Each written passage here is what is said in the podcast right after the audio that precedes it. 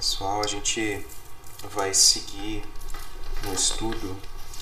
Eu acho que esse estudo, acho que só o Santi não não tinha participado ainda. A gente está estudando o livro do Tishnaha, Transformações na Consciência. Ah. Sim, sim, pero escuché los audios y ah, sim. me puse. Sim, sim, sim. Que bom. Assim. Ah, que bom. Sim. Oi, Lili. Oi. Tudo bem? Ah, e a gente a gente segue a gente segue a partir da página 50. Tá?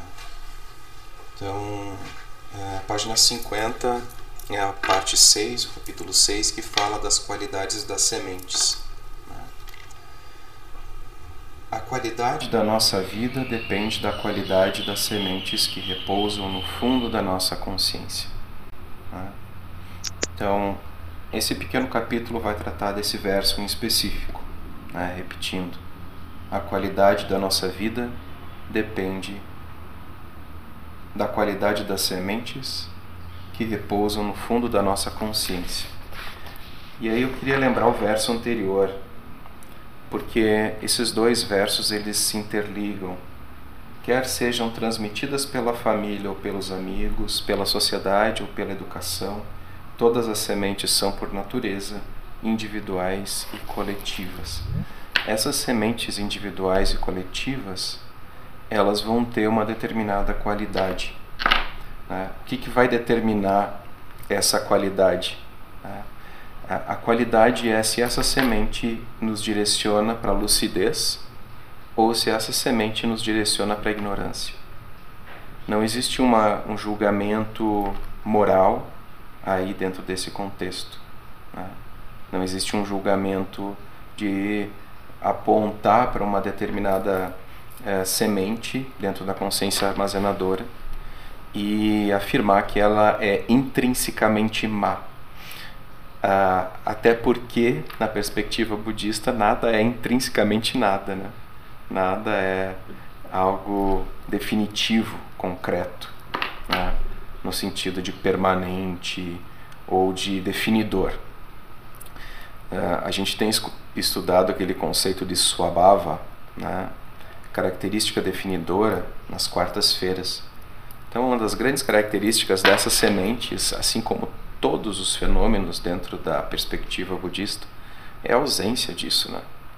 A ausência de sua bhava, a ausência de características definidoras, né?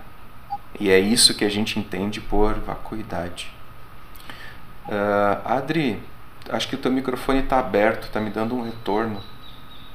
Tu consegue desligar o microfone? Ah, obrigado. é, então, aí quem quiser abrir para questionar alguma coisa, perguntar algo ou, ou, colaborar a partir da leitura que fez, fique à vontade, né? Então, seguindo a leitura, né? Se somos felizes ou não, isso depende das sementes que estão na nossa consciência, diz o Tishnara. Se nossas sementes de compaixão, compreensão e amor forem fortes, essas qualidades serão capazes de se manifestar em nós. Se as sementes de raiva, hostilidade e tristeza em nós forem fortes, então vamos experimentar muito sofrimento. Logo abaixo, é, ele, ele nos lembra né, que os ancestrais, nossos ancestrais, nossos pais, a sociedade, são responsáveis né, em certa medida, pela qualidade das nossas sementes. Né? Isso nos, nos leva a concluir, né, a deduzir uh, que dentro, dentro desse processo de despertar que o budismo propõe, a educação é algo essencial. Né? É, um, é uma grande característica do budismo né? que a própria meta soteriológica, a meta de salvação, dentro do budismo, né, dentro do Dharma de Buda, envolve um processo de educação. Né? A, a, ideia de atingir um determinado conhecimento, né? de atingir um conhecimento é, mais pleno, né, envolve o cultivo dessas sementes através da educação, através dos ancestrais, através da sociedade, através da família. Né. E eu lembrei aquele verso anterior, né, que as sementes são individuais e coletivas, justamente por causa desse processo que é um processo dialético, né? É um processo dialético, é um processo que nos formamos enquanto indivíduos dentro de um contexto plural. Né? Ao mesmo tempo que a gente forma a sociedade, a sociedade nos forma, né? e aí existe um processo de dialética que, que vai nos levar à iluminação. Né? É, é interessante a gente pensar, né? amanhã, dentro do, do calendário do, do calendário Zen budista, né? do calendário Zen, amanhã se, se lembra o parinirvana de Buda. Né? Se lembra a passagem do professor que deu início nessa nossa era a o desenvolvimento do Dharma. Né? E é interessante pensar que o Buda ele só poderia existir naquele contexto indiano em que ele se manifestou. Existem muitas peculiaridades ali para que Buda surgisse. E é engraçado também a gente parar e pensar que essa essa época no mundo era muito especial. A gente tem o surgimento de outros movimentos que são muito importantes, né? Então a gente tem, por exemplo, na mesma época de Buda, praticamente, né, dividido por no máximo 100 anos, né, a gente tem o surgimento, por exemplo, da filosofia como a gente conhece hoje no Ocidente. Né? A gente tem é, a, a, os ensinamentos né, socráticos e platônicos acontecendo, né? os filósofos também que, que existiam na Grécia, que eram contemporâneos de Sócrates. Né? E existia uma efervescência de pensamento nesse século V antes de Cristo. Se a gente for pensar dentro da cultura judaica, por exemplo, esse é o ápice né, da, da cultura dos profetas. Né? É, é, é o momento em que surge Isaías, por exemplo, no Antigo Testamento, e você tem todo um desenvolvimento também de uma forma é, diferente de expressar a religiosidade judaica. Né? Então, ao mesmo tempo, nesse século V, várias coisas aconteceram e existia uma efervescência intelectual muito grande que casava com o surgimento dos grandes centros urbanos. Né? E na Índia estava no auge um processo que é chamado a segunda urbanização do subcontinente. Né? É, existiu uma grande urbanização na Índia que deu origem, inclusive, ao termo, né? que ocorreu no Vale do Indo, né? É, no atual Afeganistão e no Punjab. Mas essa civilização desapareceu e aí surgiu essa segunda grande urbanização, na qual o rei Sudodana, pai de Siddhartha, era um dos grandes chefes das Ganasangas, das comunidades que surgiram no norte da Índia. E esse contexto todo, ele propicia o surgimento né, de Siddhartha. Ele propicia o surgimento de Buda, porque dá para ele uma educação, dá para ele um contexto onde, por exemplo, a busca pela espiritualidade, etc., ela era valorizada. Dá para ele um contexto onde ele tem outros retirantes também. Está escutando o gato? ele, ele é muito louco. Ele começa a correr pela casa toda e aí depois ele corre na janela pedir socorro porque ele está prisioneiro. Ele, ele fica. ele fica enlouquecido. Mas toda essa volta para dizer para dizer que é necessário esse contexto, né? Então é isso que o Tichinarra aponta, né? Quando uma pessoa nos procura, aqui ele vai falar de um outro contexto, né? Quando uma pessoa nos procura pedindo orientação, é necessário que olhemos profundamente, é necessário, necessário que olhemos profundamente a fim de vermos as sementes que estão depositadas no fundo da consciência. reconhecer a qualidade das sementes que se encontram nessa pessoa. Isso se chama observar as circunstâncias. Né? E no capítulo passado ele falou sobre os professores do Dharma, né? Como que mesmo os professores do Dharma, mesmo aqueles que é, em teoria são são os que precisam orientar os praticantes, eles têm que saber o limite das suas forças e eles precisam fazer práticas compensatórias no momento de ficarem expostos a muita negatividade. Então, saber quando parar, se dar momentos de trégua. Né? E aqui ele está falando sobre a escuta atenta, a necessidade da escuta atenta e de não projetar naqueles que nos buscam para a orientação, não projetar as nossas próprias sementes nessas pessoas. Né? Só assim nós podemos recomendar um caminho de prática para nutrir sementes positivas e transformar as sementes negativas. Se sentimos que não podemos ajudar uma pessoa, é porque não olhamos com suficiente profundidade as circunstâncias. Todos têm alguma semente de felicidade. Você pode ser a primeira pessoa, isso é bem importante, em muitos anos a tocar as sementes de felicidade de um, de um amigo, né?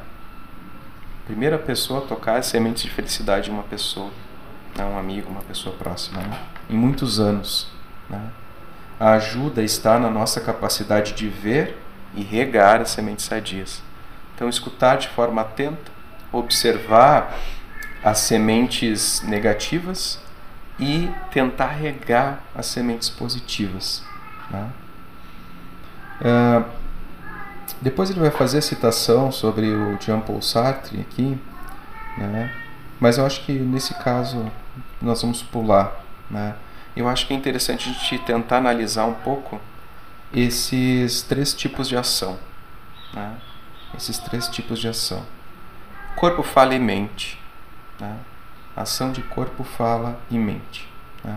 Ação da mente ou pensamento, ação da fala e ação do corpo. Né?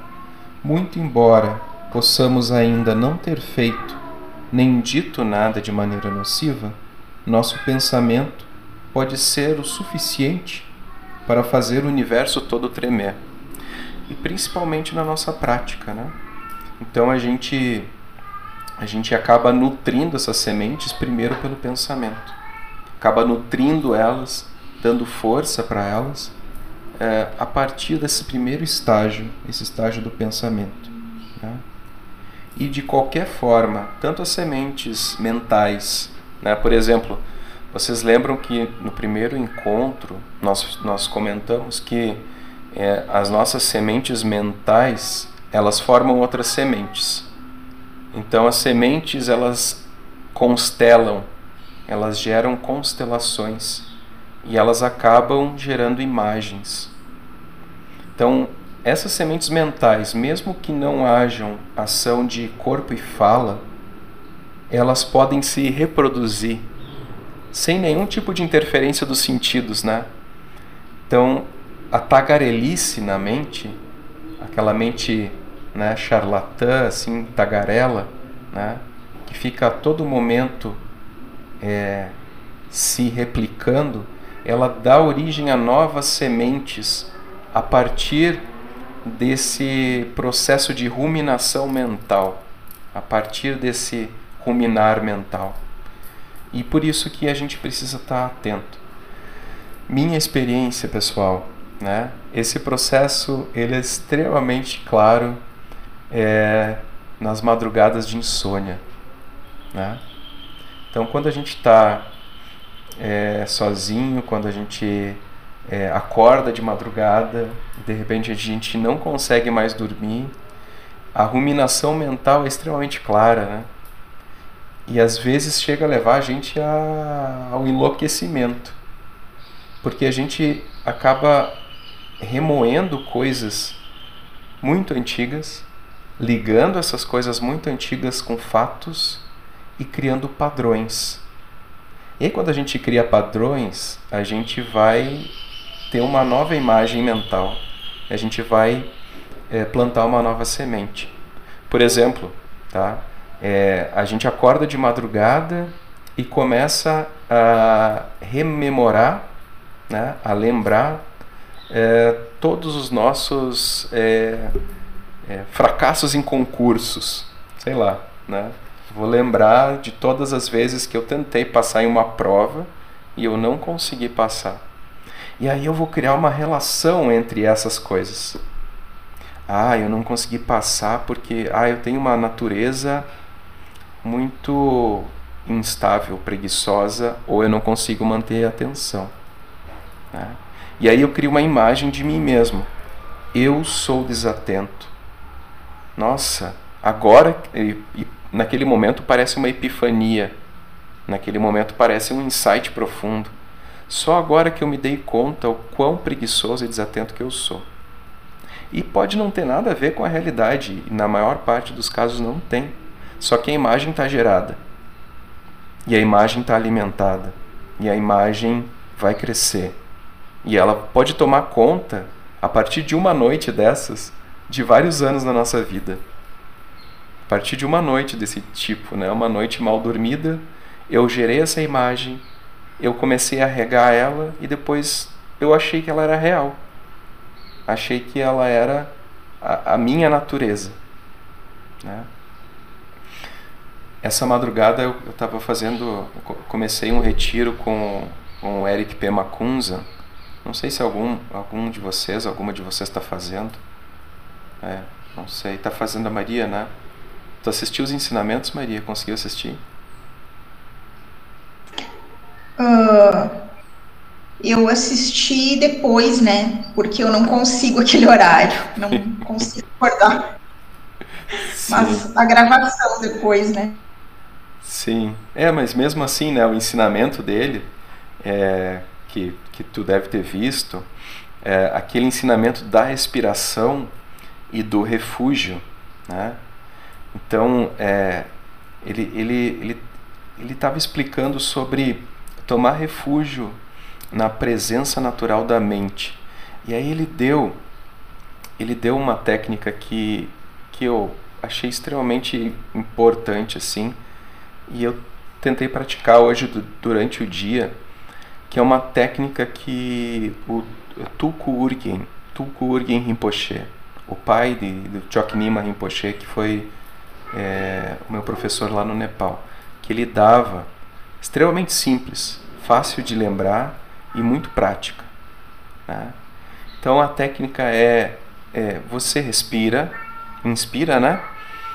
E no momento de expirar, em vez de você fazer uma nova inspiração, isso durante o dia, você aguarda um pouco e você solta e descansa naquele espaço entre respirações. Então,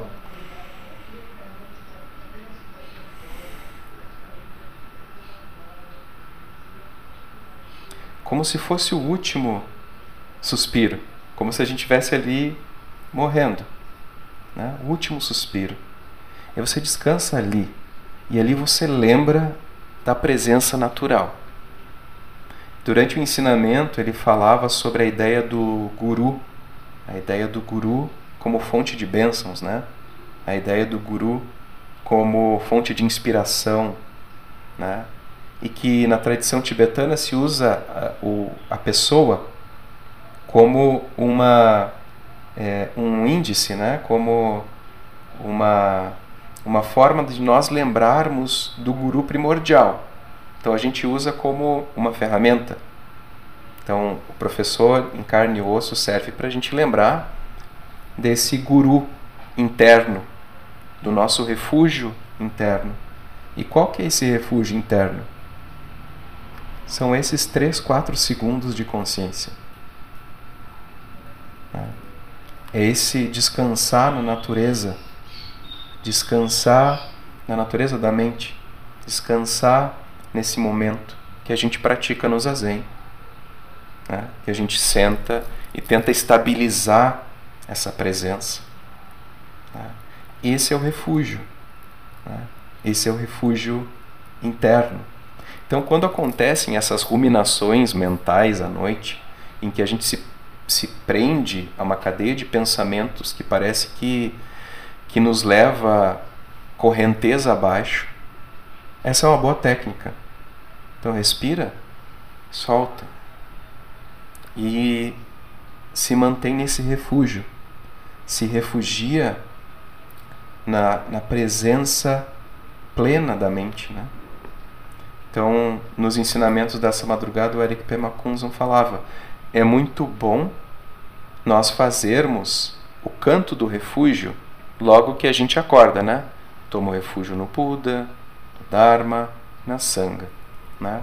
Me refugio, eu começo o dia já indicando o que eu quero para minha prática. Né? Isso é ótimo. Agora, se a gente pratica essa técnica e lembra desse refúgio, né? É, centenas, às vezes até milhares de vezes no dia, isso é muito melhor. E não precisa de nenhuma palavra. Eu só é, tem, é, não lembro quem, quem que me falou isso. Eu acho que foi o Lama Lawang que me, me mencionou isso. Acho que foi ele. O Lama Lawang dizia que ele era um, acho que foi ele que falou. Ele era um suspirador profissional. Então ele dava um suspiro assim. E aí fazia, né? Relaxava e se mantinha na, na presença desse suspiro.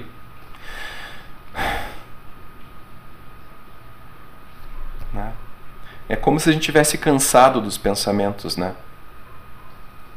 Aí a gente, é, né? Paciência e suspiro, né? Enfim. Então isso sobre a, a parte mental, né? E aí o Tishnahan, ele nos ele nos lembra, né, do seguinte, ele nos lembra das, das cinco lembranças, né, ou cinco lembretes, né, five remembrances, né? Então, cinco recordações, né, que que muitas vezes e muitos praticantes fazem, né, é, antes de uma prática. Eu acho importante até a gente lembrar disso agora, né? Então ele fala sobre o quinto, mas eu vou passar os cinco para vocês terem isso em mente, porque eu acho que é interessante. Depois eu posso passar eles por escrito, assim. Né? É, é como é feito dentro da comunidade do Tishnahan, né? Então dentro da, da Plum Village, né?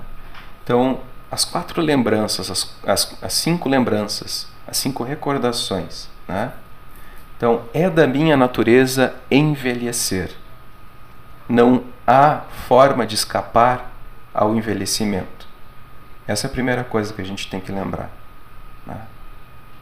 É da minha natureza ficar doente. Não há como escapar da doença. É da minha natureza morrer. Não há como escapar da morte. Né? tudo aquilo e todos aqueles que me são queridos, amados, todas as pessoas e todas as coisas às quais eu me apego, as, as coisas que eu amo, né? tudo isso vai mudar, tudo isso vai se afastar de mim. Não há forma de escapar dessa separação.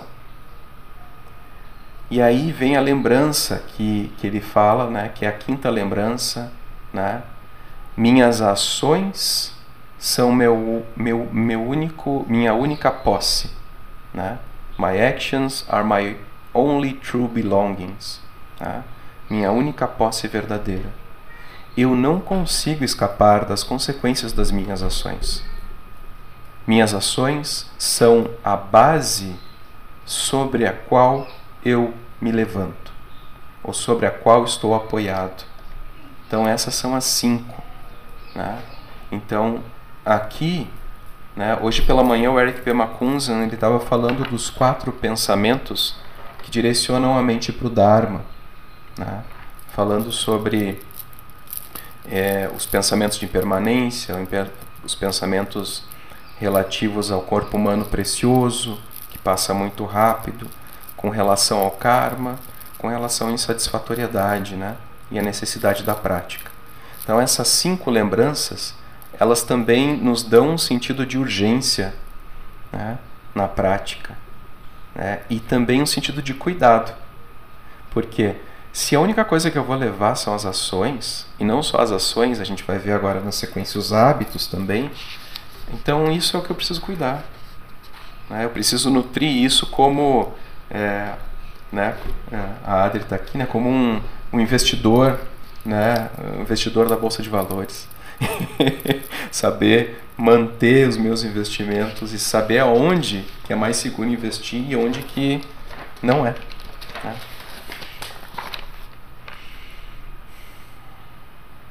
Em resumo, né? nossa prática diária consiste em reconhecer e regar as sementes sadias em nós e nos outros. Né? Então, esse é o resumo dessa prática que a gente se propõe a fazer. E na sequência, ele vai falar sobre as quatro práticas né, do esforço correto. Então, o esforço correto é uma parte do nobre caminho óctuplo. Né?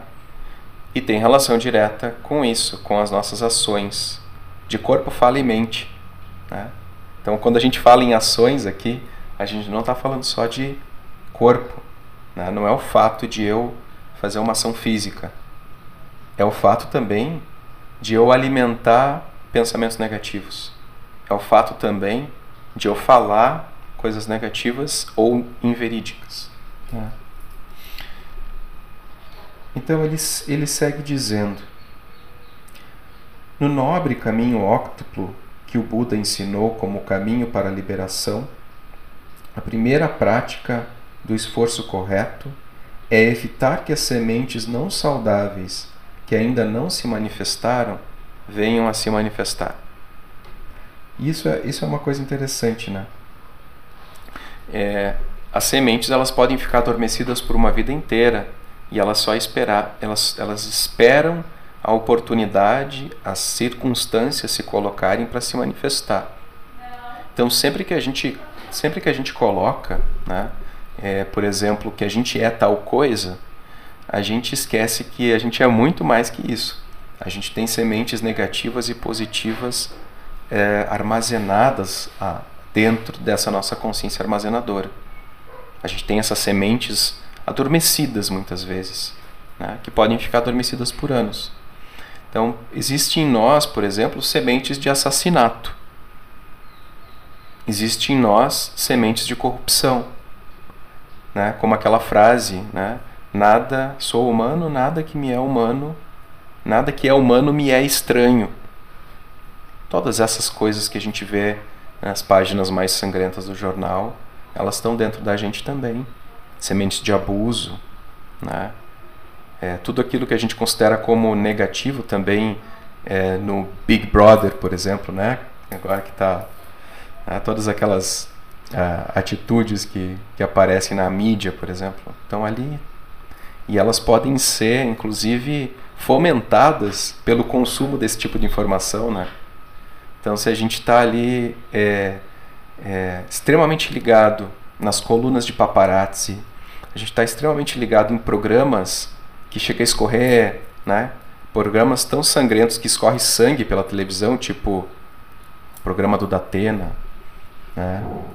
Para os mais antigos, por exemplo, um Gil Gomes da vida, né? Então, aqueles programas sensacionalistas, ah, aquilo vai sendo potencializado.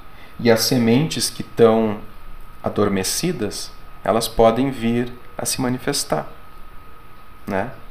Essas sementes podem vir a se manifestar. Então esse é o primeiro, a primeira prática do esforço correto, impedir que as sementes negativas que não se manifestaram, que estão adormecidas, que elas não venham a se manifestar. Como que a gente faz isso? Cultivando hábitos para que elas não tenham as condições de se manifestar. Né? Se a gente sabe né, que a gente tem, por exemplo, é, dificuldade em, é, com relação a um hábito difícil de largar, cigarro, fumar. Né? a gente não vai andar para lá e para cá junto com pessoas que são fumantes. Né? Então a gente vai impedir que aquela semente que a gente, por muito esforço, conseguiu fazer com que ela ficasse é, adormecida, que ela não venha se manifestar. A segunda prática do esforço correto é ajudar as, as sementes não saudáveis que, que já surgiram na consciência mental a retornarem para a consciência armazenadora. Então é isso, isso a gente tem que lembrar daquele esquema, né? Então, consciência armazenadora é a oitava consciência, a noção de eu ou identidade é a sétima, e a sexta é a consciência mental. A consciência mental organiza tudo aquilo que a gente recebe dos sentidos e cria essa identidade com uma história e uma narrativa. Então, as sementes que estão na consciência armazenadora, elas eclodem, elas surgem né, na consciência mental quando elas começam a aparecer na nossa vida cotidiana. Né? Existem hábitos que são transmitidos de geração, né? que vão se manifestar só em uma determinada idade. Né? Até aquela idade elas, eles ficam é, adormecidos. Né? Então, por exemplo, é, sei lá, a pessoa até os 30 anos ela usa um, desodorante Rolon sem cheiro e depois ela passa a usar avanço. Isso é uma semente não sadia. É, mas enfim, brincadeira. Né? Então a pessoa, ela até uma determinada idade, ela. Eu não estou usando avanço, tá? Só para deixar claro. Não, essa semente ela, ela, ela foi transmitida, meu pai usava Avanço e Thread Marchand, né? Esses dois desodorantes, aqueles que você aperta, né? E aí você fica cheirando por uma semana. E, e usava aquele sabonete Febo, né? Febo preto, aquele Febo de rosas, né? Que, que também é bem cheiro de velho, assim, né? A gente, a gente sai cheirando, cheirando 80 anos. Mas não, não, não, não alimentei essas sementes mais. Né? Mas, enfim, né, elas podem eclodir em uma determinada idade, então, quando elas surgem, quando essas sementes surgem, a gente, é, a partir do cultivo de sementes positivas, faz com que elas retornem à nossa consciência armazenadora. Né? E aqui ele enfatiza: a atenção plena é essencial. A atenção plena, ela, a gente muitas vezes é, a gente esquece disso, né? Mas a observação da mente as coisas que surgem na mente é o ponto mais importante da prática, né? E, e a gente precisa buscar uma transformação real. Né? Esse, esse é um ponto que o, o Eric Pemakunzan também enfatizou hoje de madrugada. A gente precisa é, mesmo por mais preguiçosos que a gente seja, né? A gente precisa buscar essa transformação gradual. O Dalai Lama seguidamente fala que ele ele melhorou pouco, mas melhorou. Ele diz, né? Que ele é muito preguiçoso. ele sempre fala isso. Imagina, né? Imagina se ele é preguiçoso, então o que, que a gente é, né? O velhinho acorda 5 da manhã para fazer esteira e meditar e e é uma pessoa sensacional. A gente às vezes nem consegue fazer uma meditação por dia, né? Um zazen por dia. Mas eh, não importando a meditação, o zazen formal, né? Mas a gente ter consciência do que passa na nossa mente e de como que essas ondulações elas elas vão se repetindo e formando hábitos, né? É, eu, eu tenho essa esse é, esse hábito que, que, que eu acho que é importante, foi importante para mim, que é de ter um diário, né? de tentar manter um diário. E isso tem sido importante para mim perceber as coisas que se repetem pelos anos, porque a nossa memória ela é muito, é, é, não é confiável, né? Nossa memória, né? então a gente pode até perceber padrões no dia, mas perceber padrões como, como que a minha mente esteve em 2020. Né? E agora à tarde eu estava assistindo também uma fala da Joan Halifax e o tema era esse, assim, né? Era como, como que a gente, o que, que a gente se transformou, né? O tema era becoming, né? Tornando-se. O que, que a gente se tornou depois da pandemia, né? O que, que a gente percebe que depois da pandemia a gente se tornou? E aí tinha mil e cem pessoas assistindo a palestra dela no Zoom. E a, eles abriram o chat para as pessoas em poucas palavras, é, expressarem, né? E aí surgiram todos, todos os tipos de medos, esperanças, coisas positivas e negativas, mas me, me trouxe essa, esse pensamento: o que, que eu me tornei, o que, que, o que, que se solidificou em mim em 2020, que às vezes eu nem percebo, né? Essa semana, por exemplo, eu fiquei muito, tava, eu fiquei muito, muito irritado Aí eu fui falar com uma amiga minha e ela, e ela falou dessa orient, essa irritação como algo é, generalizado, né? Por causa da pandemia, por causa do isolamento e, e que a gente a gente está no, limite das coisas, né?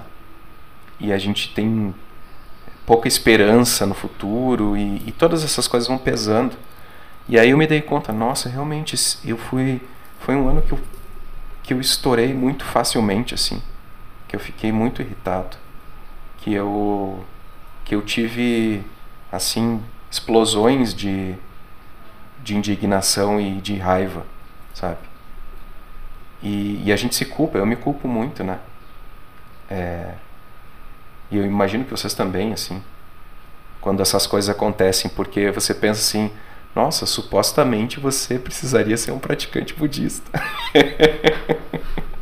supostamente você deveria ser melhor que isso. Mas a gente é humano, né? A gente é humano.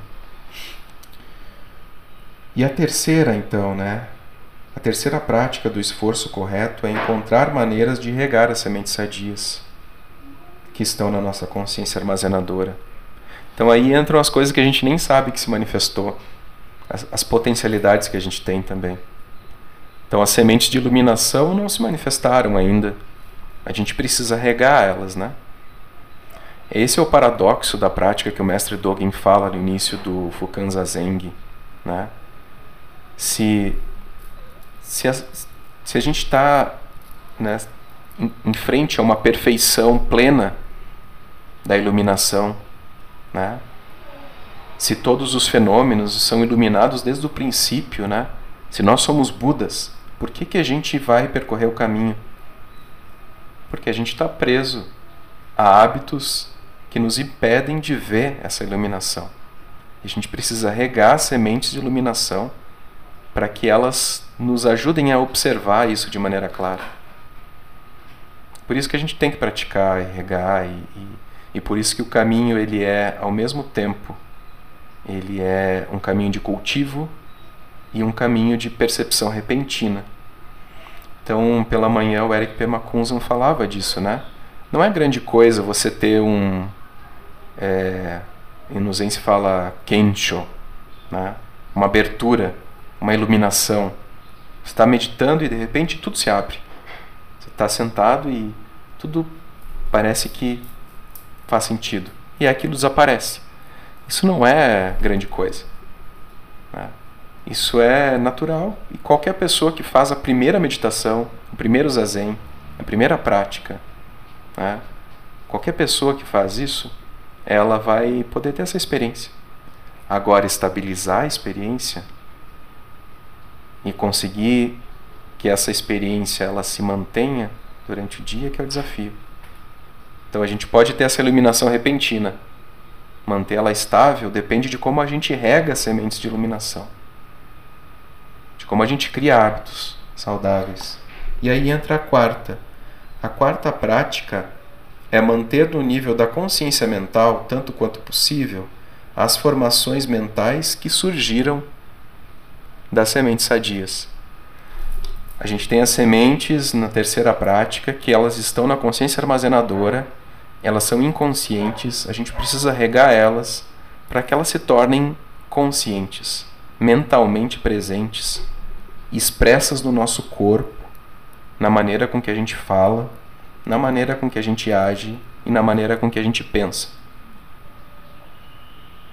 Essa é a quarta prática, tornar isso é, manifesto aqui e agora, fisicamente, verbalmente, mentalmente. É. Então é, é uma prática de uma arqueologia do ser, assim, a gente vai desenterrar coisas é, bonitas, vai limpar essas coisas bonitas, a gente vai tirar a sujeira. A sujeira a gente não, não, não, não nos interessa. É, a gente vai tirar tesouros antigos que nos foram é, presenteados né? pelos antepassados, pelos professores do passado, pelos Budas, pelos Bodhisattvas, pelos seres iluminados. Esses objetos preciosos estão todos lá na consciência armazenadora. E não só dentro da, da tradição budista, mas todas aquelas virtudes que a gente é ensinado desde pequeno a, a cultivar dentro do cristianismo, né? todas aquelas imagens que nos são caras, que nos inspiram, que fazem com que a gente é, caminhe em direção a uma mente iluminada. São esses tesouros que a gente não pode renegar e que estão ali plantados, né? No capítulo passado, Tishnahan falou da comida, porque os antepassados dele comiam, por exemplo, mostarda e picles. Né? Mostarda e picles. A gente pode não ter esse costume. Né? Aqui, por exemplo, no Rio Grande do Sul, a gente gosta de churrasco. Né? E para muitas pessoas é difícil de abandonar a carne, né? justamente porque isso vem sendo regado por gerações. Né? vem sendo regado por gerações. Né? Agora a gente pode aplicar a mesma lógica às tradições espirituais. Percebam isso, olha. A gente tem uma tradição mesclada aqui na América Latina que envolve, né, principalmente no Brasil, a gente pode ter três elementos bem característicos, né? O cristianismo, a cultura ameríndia e a cultura africana. É, todos esses mesclados e todos esses como que tesouros oferecidos para a gente. É, e a gente não pode simplesmente abdicar deles, porque eles não são negativos, porque eles nos trazem eles, eles nos trazem justamente o que, era, o, que há, o que há de melhor nos nossos ancestrais regar essas sementes, essas imagens que se formam a partir de uma herança espiritual é muito importante e a gente pode fazer uso dela e ainda assim praticar o Dharma, praticar o ensinamento budista. Então, por exemplo, a figura no Brasil de Nossa Senhora Aparecida, a figura de Emanjá e a figura de Canon podem ser indissociáveis para nós. Todas elas têm a mesma semente. A gente pode colocar a figura de Tara, por exemplo. Então, é uma imagem de uma mãe totalmente compassiva. Por que, que eu vou renegar essa imagem? Né? Por quê? Então, é, é um pouco isso, né? A gente pode é, fazer uso, e é nosso direito fazer uso de todas as sementes positivas que, que, que permanecem na nossa consciência. É nosso direito como ser humano. Né? É, nos foi dado isso, nos foi dado isso. Né? É, e aí no final, ele diz: a nossa prática de esforço correto é alimentada pela alegria. E aqui eu só queria lembrar de vocês aquele capítulo do Bodhicharyavatara que fala da diligência. Né?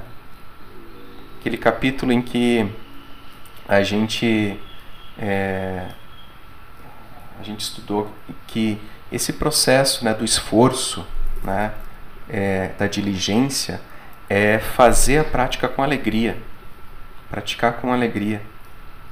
Né? Ter alegria na prática do Dharma. E o Tishnahan nos lembra isso agora. Né? E é importante a gente lembrar também que essa diligência, esse esforço correto, sempre vai envolver alegria de prática. Né? No momento que for algo é, masoquista, né? no momento que for algo sádico, né? que faz sofrer a gente ou os outros, já não é prática mais, né? Já não é aquela prática de Buda, né? O Tishnara cita no final aqui aquele, aquela imagem clássica de uma vina, de um, um instrumento de cordas. Aperto demais, a corda estoura. Não aperto tanto, a corda solta. Então o importante é que a gente encontre esse equilíbrio na alegria e que não seja uma prática é, dolorosa, cética, mas que também né, seja uma prática que gere novos hábitos.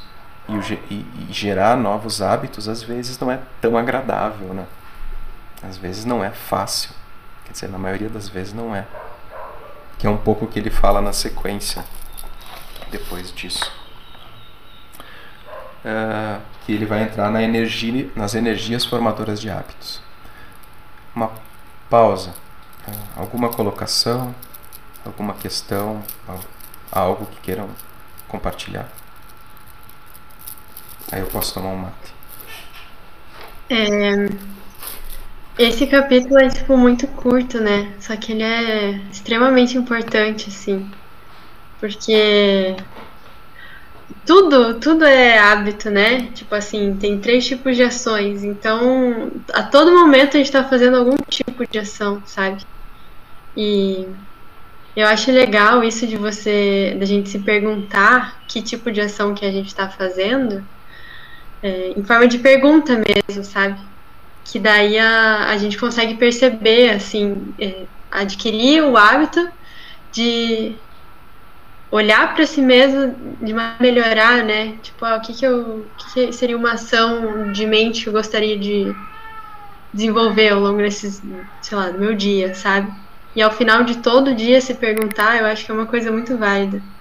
Porque também às vezes a gente coloca, tipo, ah, eu quero meditar durante um ano. Daí você só vai sendo levado, sabe? Sendo que na verdade é um dia depois do outro, então assim, esse capítulo é extremamente simples e curto, mas eu achei ele genial.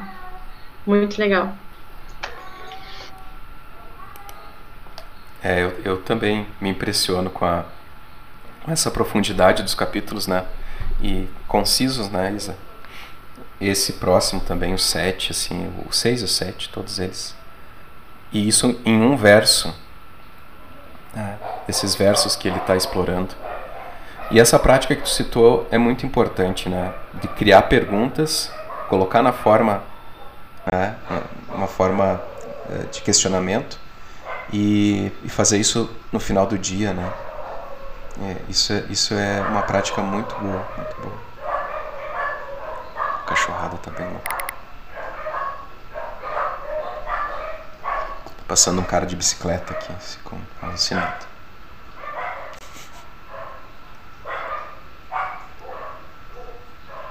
Mais alguém?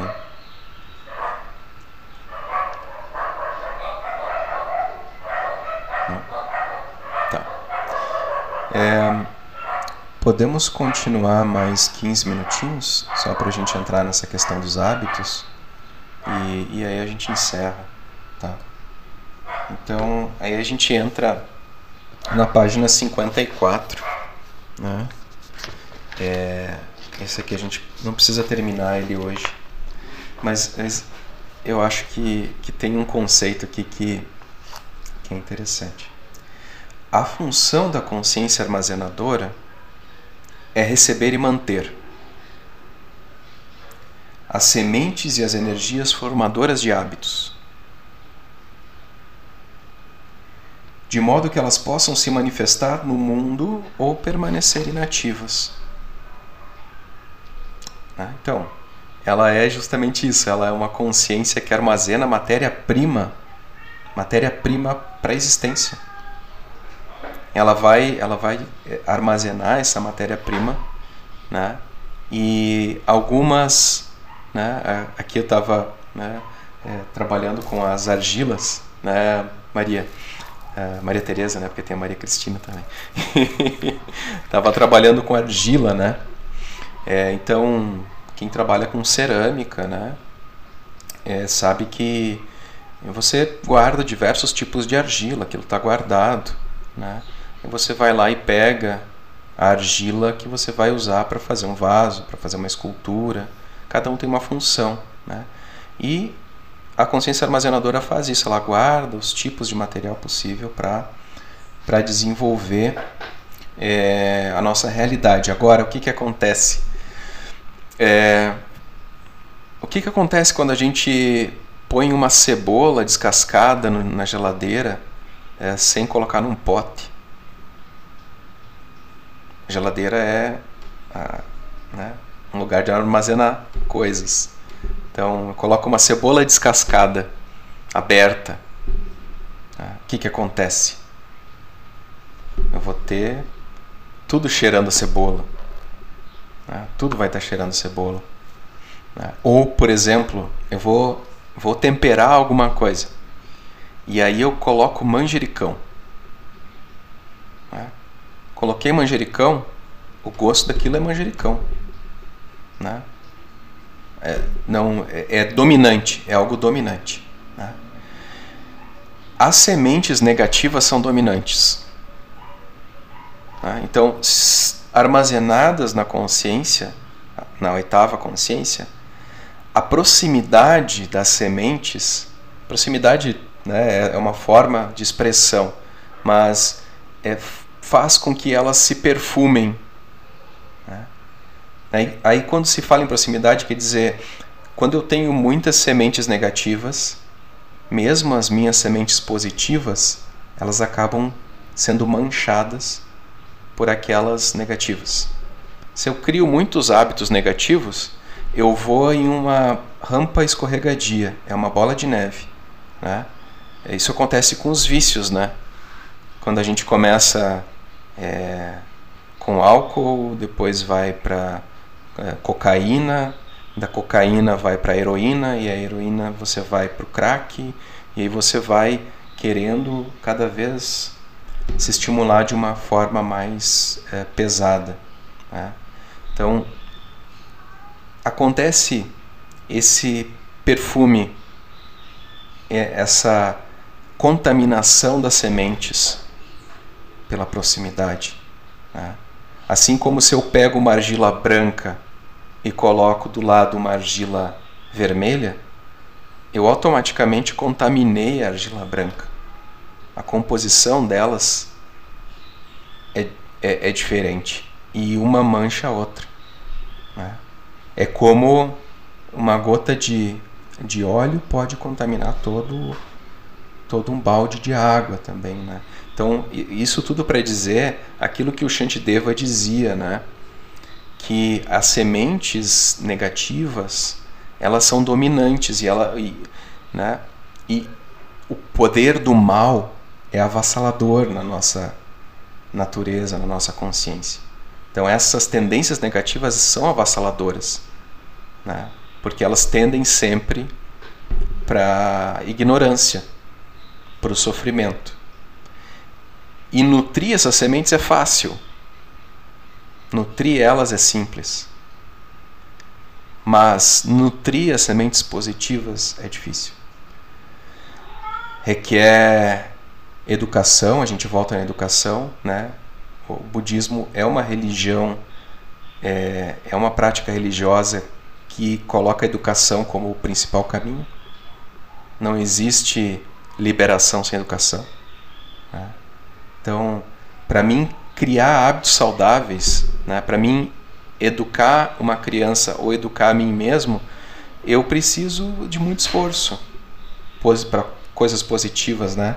Ele cita aqui, ó, é, que muitas que é, uma criança ficar viciada em redes sociais ou televisão é fácil, mas fazer ela ler Machado de Assis, fazer ela ler Jorge Luiz Borges, por exemplo, é, né, um adolescente, um, um adulto mesmo, fazer ler Shakespeare, é, ler e gostar, né?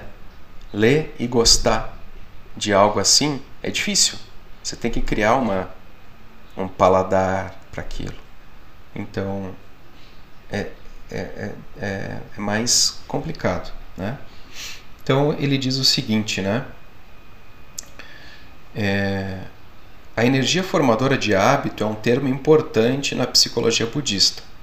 Nossas sementes carregam as energias de hábitos de milhares de anos. O termo em sânscrito para energia formadora de hábito, vashna, significa permear, impregnar, perfumar. Né? Então, existe essa característica. E é interessante, né? Eu sempre, é, eu sempre acho assim, a presença de alguém perfuma o ambiente. E não tem a ver com flatulência, quer dizer, às vezes tem, né?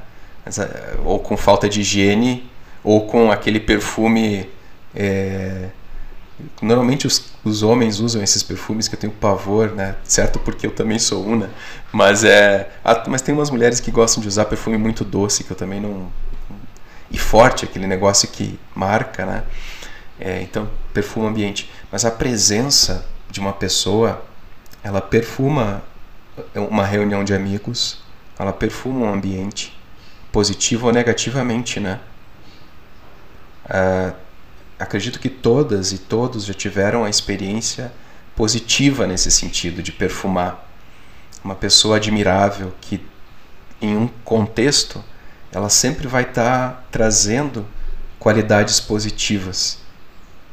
E também a gente já teve experiência de uma pessoa que quando chega em um espaço, ela acaba com o espaço. Né? Essas características elas vão permeando, perfumando, né? Então ele diz: nossa consciência armazenadora também tem a consciência, né, também tem a grande capacidade de receber e absorver essas fragrâncias e perfumes. Por isso que o treinamento com é, dentro de um contexto de retiro, sexim, né, dentro de um contexto monástico, dentro de um contexto de relação professor e aluno, é importante porque a gente aprende pelo perfume da outra pessoa, né? A gente aprende por osmose. Não necessariamente é dentro do contexto de treinamento espiritual, mas a gente se aproxima de pessoas e, e nós somos perfumadas por elas e nós perfumamos também a vida delas, né? Então os nossos relacionamentos eles são os nossos grande, grandes professores os relacionamentos de, de longa duração, ou às vezes curta, mas quando você convive muito tempo com alguém, você se torna aquela pessoa também, né? Em vários sentidos, positivo e negativamente.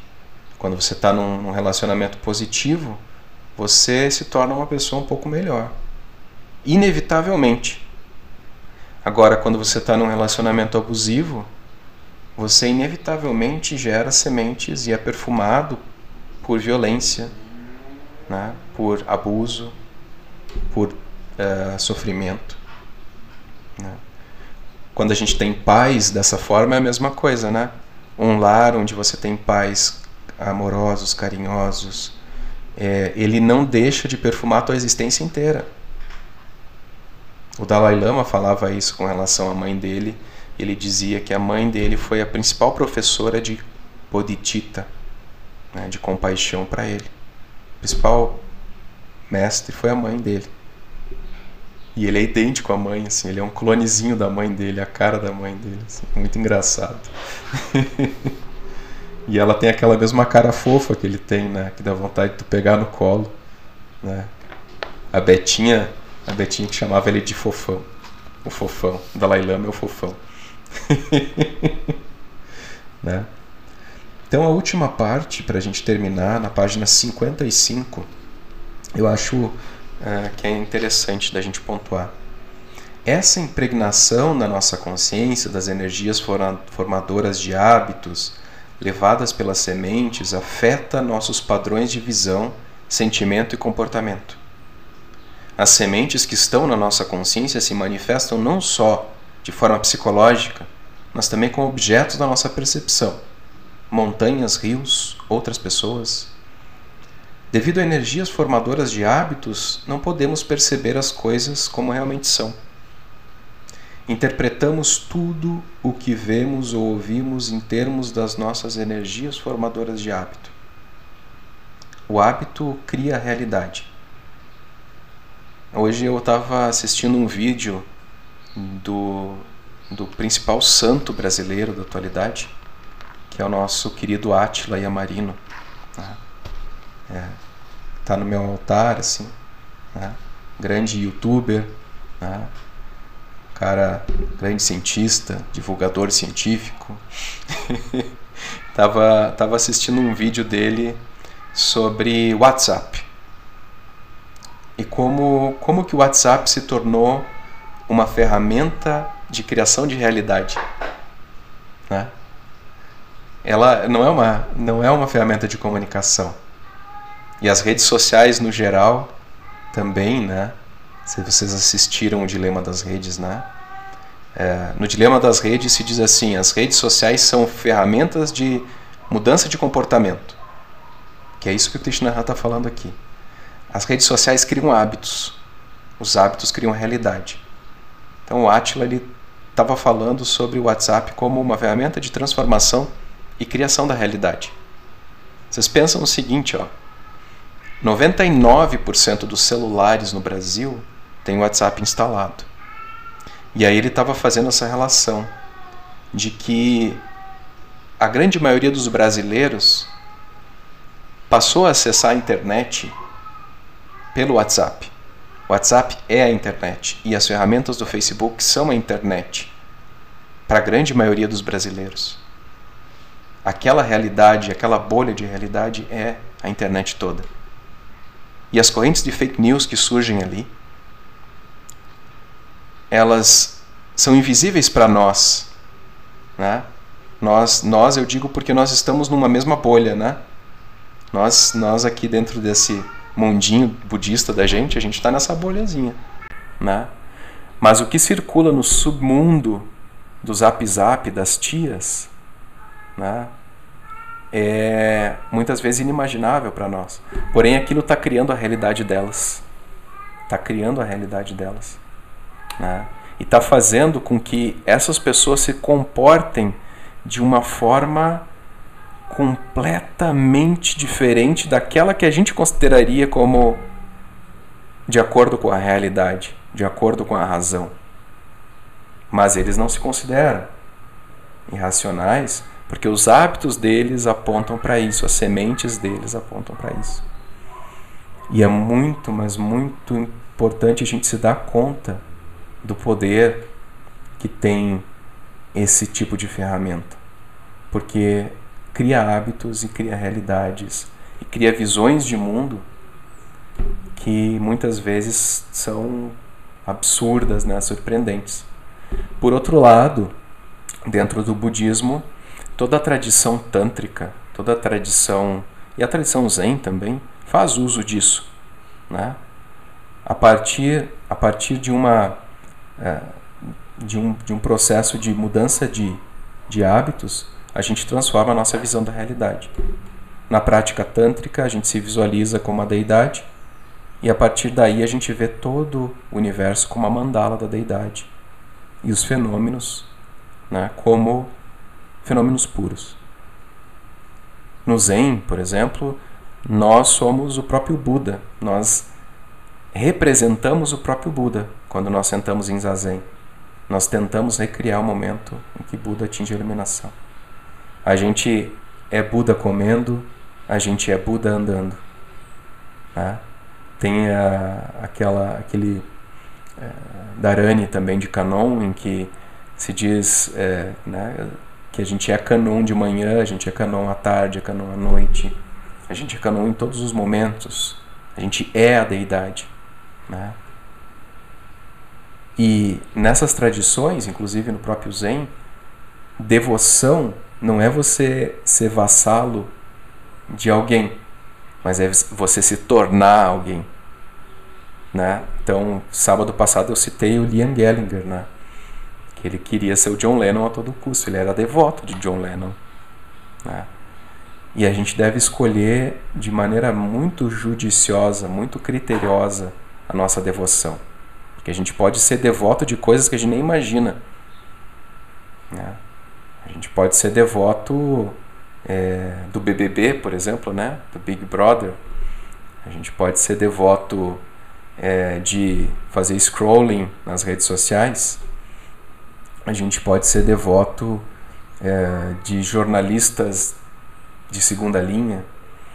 Então, o que o Tishnaha aponta aqui para finalizar é isso, que a gente escolha de maneira adequada as nossas devoções, porque essas devoções, seja o WhatsApp, por exemplo, vão criar hábitos, né? e esses hábitos vão criar realidade. Que a gente crie devoção com a iluminação, que a gente crie devoção com aquele momento né, que, que a gente citou antes ali na, de plena atenção. Que a gente crie devoção com as três joias, com o refúgio da iluminação.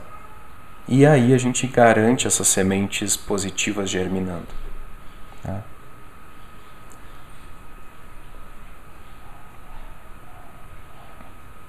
Bom, eu acho que é isso. Né? A gente termina na 55. Tá? Depois a gente segue.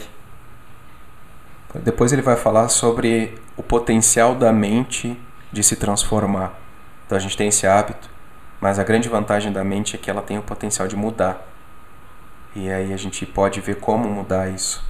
Pode ir vendo por aí.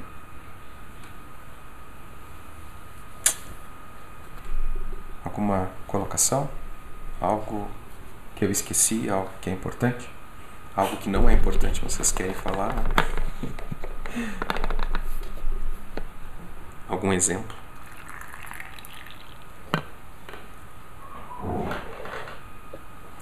Vou falar de novo aqui, porque eu tava pensando sobre isso essa semana, sobre hábitos.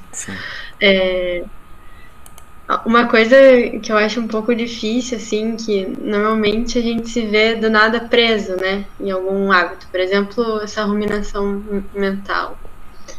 É, como será que eu posso deixar mais fácil de perceber isso, sabe?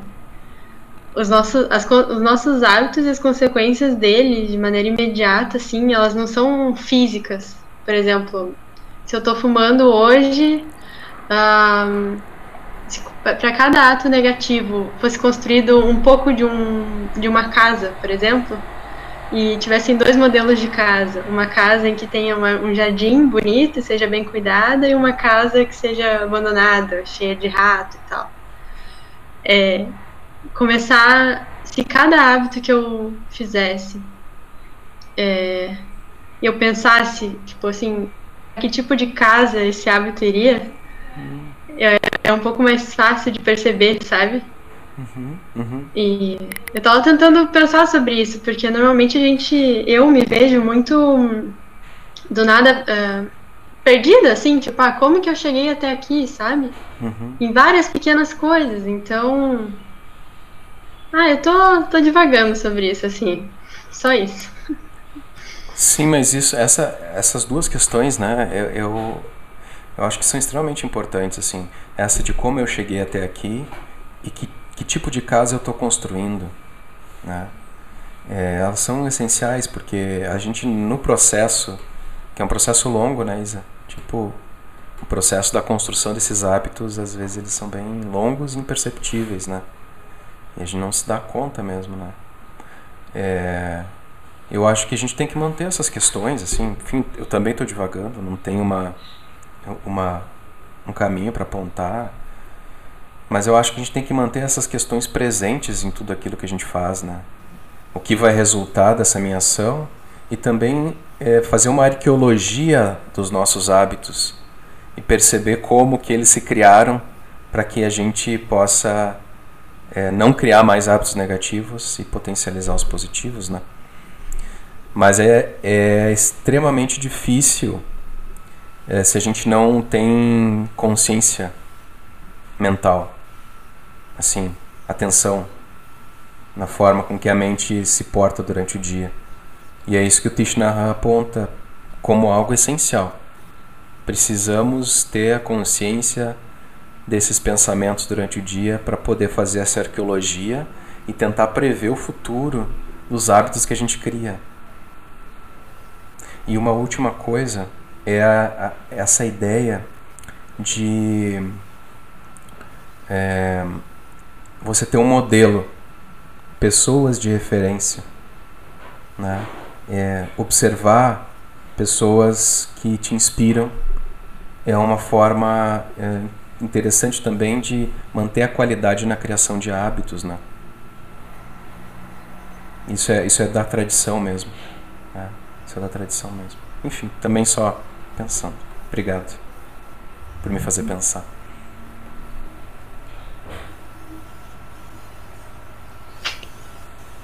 Então, vou devagar um pouquinho também. Uh, uma coisa que eu tenho observado, assim, uh, nessa pandemia, e geralmente eu observo vendo os outros, né? Uh, mas eu pego, assim, sempre para mim aquilo que eu não quero. Então, uma coisa que eu tenho observado é que, claro, todo mundo anda de máscara, né?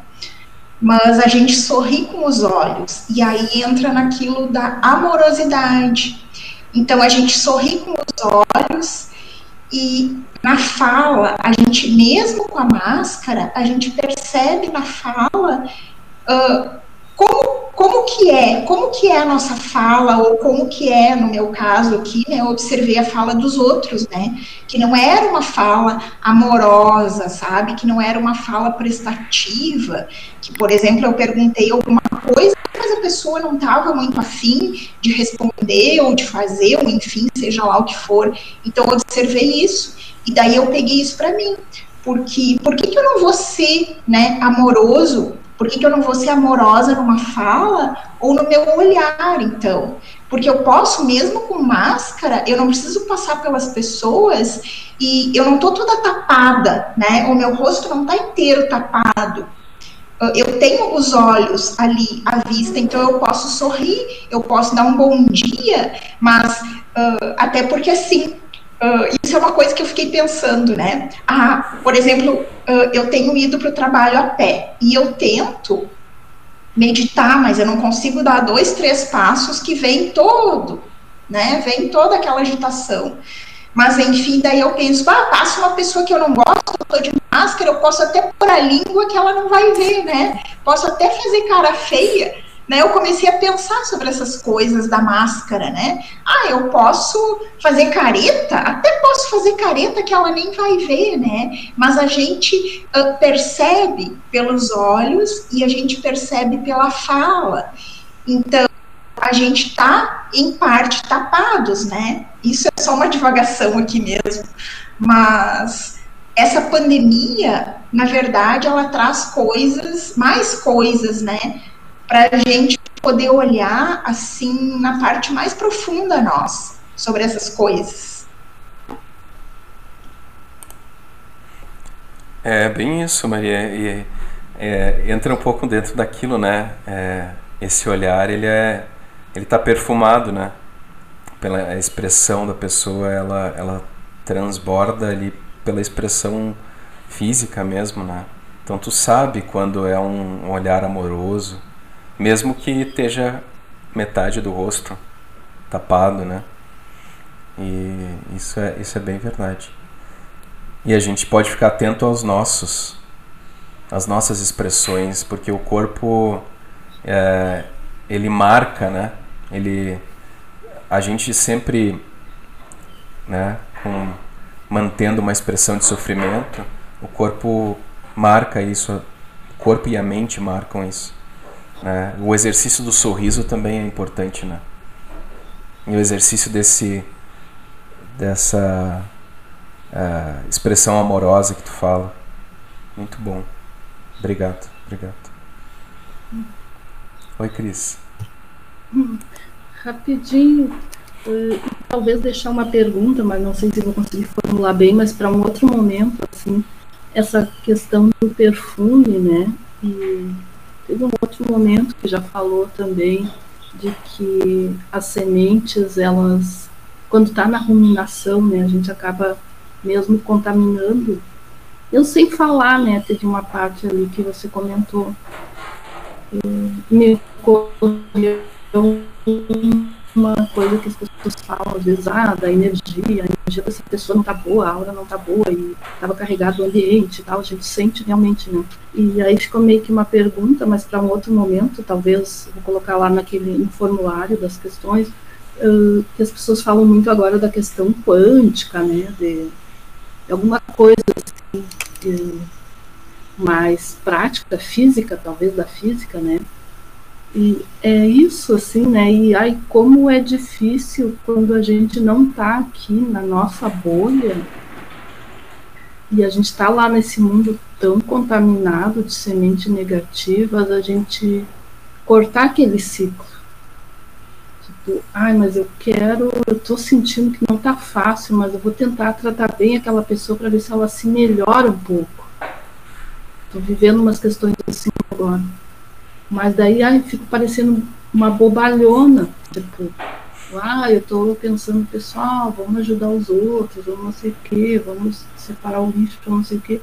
Tu soa muito, tu destoa muito. Como é difícil, né? A gente também fazer isso, tomar coragem quando está fora, né? Lá numa, nas outras bolhas, né? Só um comentário para a gente seguir outra hora. Obrigada, pessoal, foi maravilhoso.